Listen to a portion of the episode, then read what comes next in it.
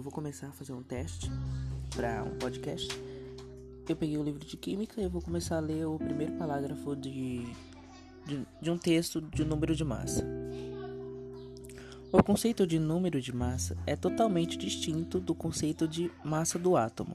A massa do átomo deveria ser, em princípio, a soma das massas das partículas que constituem o átomo, mas isso não é verdadeiro.